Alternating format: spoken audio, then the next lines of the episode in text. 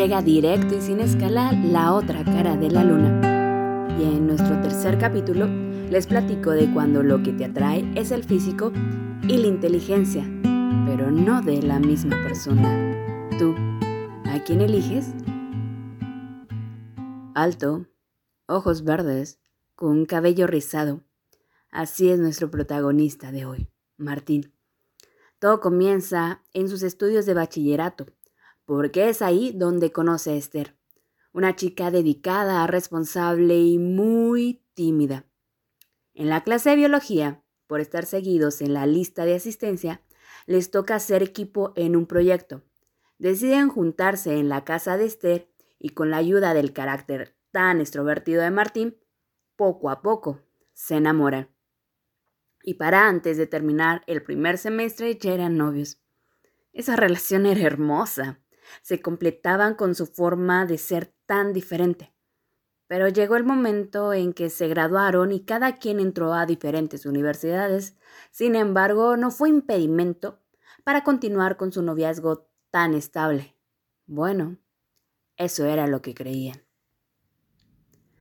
Varios compañeros de la preparatoria de Martín entraron con él en la misma universidad, así que ya te imaginarás el relajo que traía y en la clase de física el catedrático ya no soportó ese desorden y cambió a Martín a otra aula a tomar esa misma materia. Al entrar al nuevo salón, Martín vio a una chica que se estaba maquillando. Cruzaron miradas y al instante se imaginó que era la chica popular, guapa y líder que siempre hay en cualquier universidad.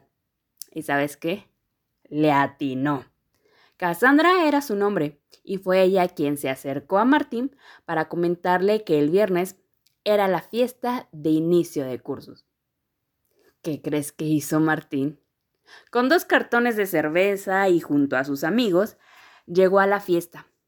La plática con Cassandra no se hizo esperar. Pasaron toda la reunión riéndose y bailando. Después de ese día no se despegaban en la universidad y semana y media después Así es, semana y media, se hicieron novios. Ya sé lo que te has de estar preguntando. ¿En qué momento cortó con Esther? Lamento decirte que no lo hizo. Al contrario, era novio de las dos. Tengo que aclarar que Cassandra no sabía que existía Esther y viceversa. Desconozco de qué manera Martina administraba su tiempo que podía salir con las dos, y la verdad es que ninguna sospechaba de la otra. El mejor amigo de Martín era Toño, y él en varias ocasiones le comentaba que debería de pensar bien lo que estaba haciendo. Pero Martín se sentía en un gran dilema. Por un lado tenía a Esther, su novia desde hace tres años, una chica centrada, que sentía que quería con todo su corazón. Y por otro lado, Cassandra, la chica rebelde que se quería comer al mundo.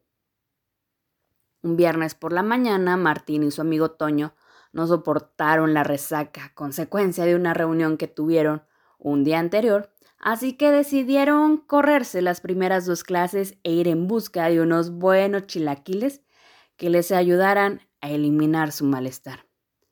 Al regresar a la universidad, justo antes de cruzar la puerta del edificio, se asoma por la ventana Cassandra y muy coquetamente le avienta un beso a Martín. Él le responde con una sonrisa, pero en ese momento ve cómo se está estacionando un Chevy dos puertas color rojo, idéntico al coche de Esther. Y claro que era idéntico porque efectivamente era ella quien se bajó del Chevy y corriendo fue a los brazos de su amado Martín para besarlo.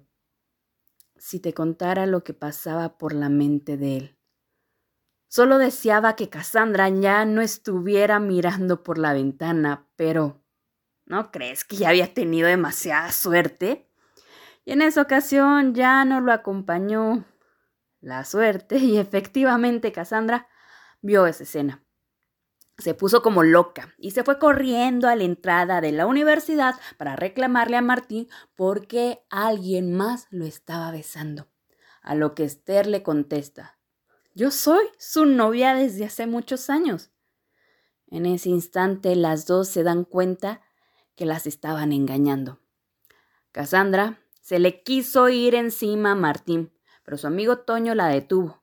Por su parte, Esther se dio la vuelta y se fue hecha un mar de lágrimas. A Martín se le caía la cara de vergüenza y se fue rápidamente de ahí. ¿Cómo explicar lo inexplicable? Martín buscó un par de veces a Esther, pero ella se cambió de ciudad, porque realmente entró en depresión por haber sido engañada. Mientras que Cassandra le dejó de hablar a Martín ya la semana ya traía un nuevo novio. Martín pagó caro las consecuencias de mentir. Perdió a un amor importante en su vida.